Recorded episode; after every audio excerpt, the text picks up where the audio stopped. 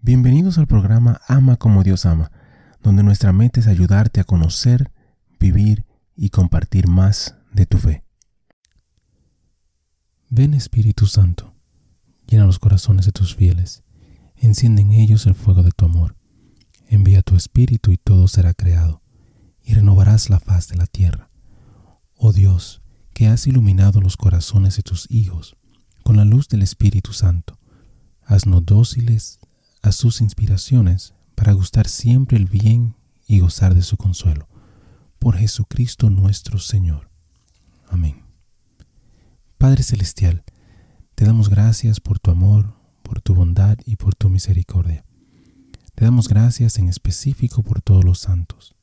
Gracias por sus testimonios, sus ejemplos y sus vidas.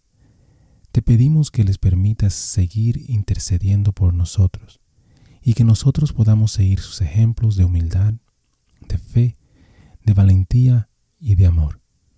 Guíanos, Señor, a través de esta reflexión y dirige nuestro camino hacia ti. Amén. Beato Juan Dons Scotus, Santo del Día para el 8 de noviembre. Un hombre humilde, Juan Dons Scotus ha sido uno de los franciscanos más influyentes a través de los siglos. Nacido en Dons, en Escocia, Juan descendía de una familia de agricultores adinerados. En años posteriores fue identificado como Juan Dont Scotus para identificar e indicar la tierra de su nacimiento, Escocia, que es el nombre latino del país. Juan recibió el hábito de los frailes menores en Dumfries, donde su tío Elías era superior. Después del noviciado, Juan estudió en Oxford y París y fue ordenado en el 1291. Más estudios en París siguieron hasta el 1297, cuando volvió a dar una conferencia en Oxford y Cambridge. Cuatro años más tarde regresó a París para enseñar y completar los requisitos para el doctorado. En una época en que muchas personas adoptaron sistemas completos de pensamientos sin calificación, Juan señaló la riqueza de la tradición franciscana agustina. Apreció la sabiduría de Aquino y los filósofos musulmanes, y aún así logró ser un pensador independiente. Esa calidad se demostró en el 1303, cuando el rey Felipe el Justo intentó alistar a la Universidad de París de su lado en una disputa con el Papa Bonifacio el VIII. Juan disintió y le dieron tres días para salir de Francia.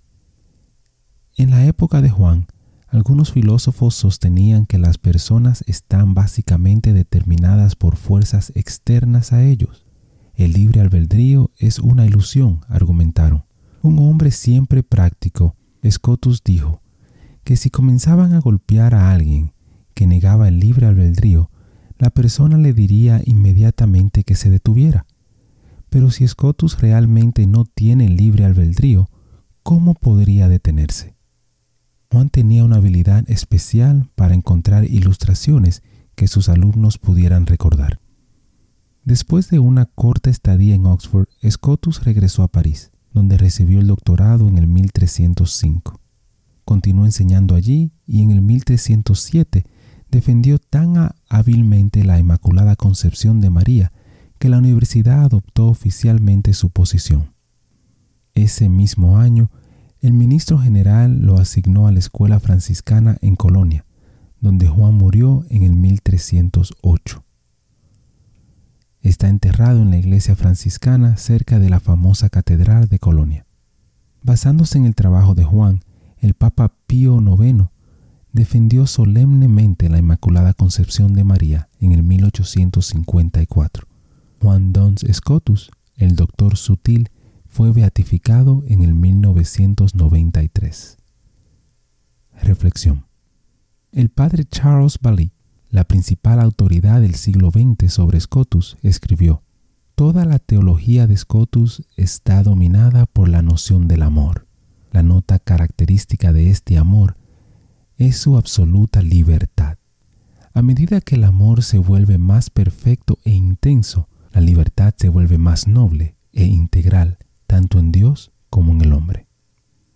Hermano y hermana, te invito a pedir a Dios por el amor y más aún por el amor libre que Dios nos brinda. Bendiciones. Gracias por compartir y participar en esta reflexión con nosotros. Te invito a suscribirte al canal y a compartir la reflexión si piensas que puede ser de bendición para alguien más. Que Dios te bendiga y te ayude a ti y a tu familia. Muchísimas gracias por escuchar el episodio.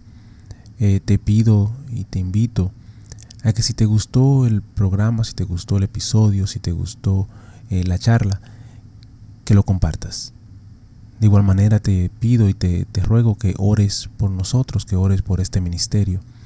Y que si te gusta también que puedas buscar en nuestra página, visita nuestra página amacomodiosama.com, nuevamente amacomodiosama.com, para encontrar artículos, canciones y oraciones, las cuales espero en Dios que te ayuden a conocer, a vivir y a compartir tu fe.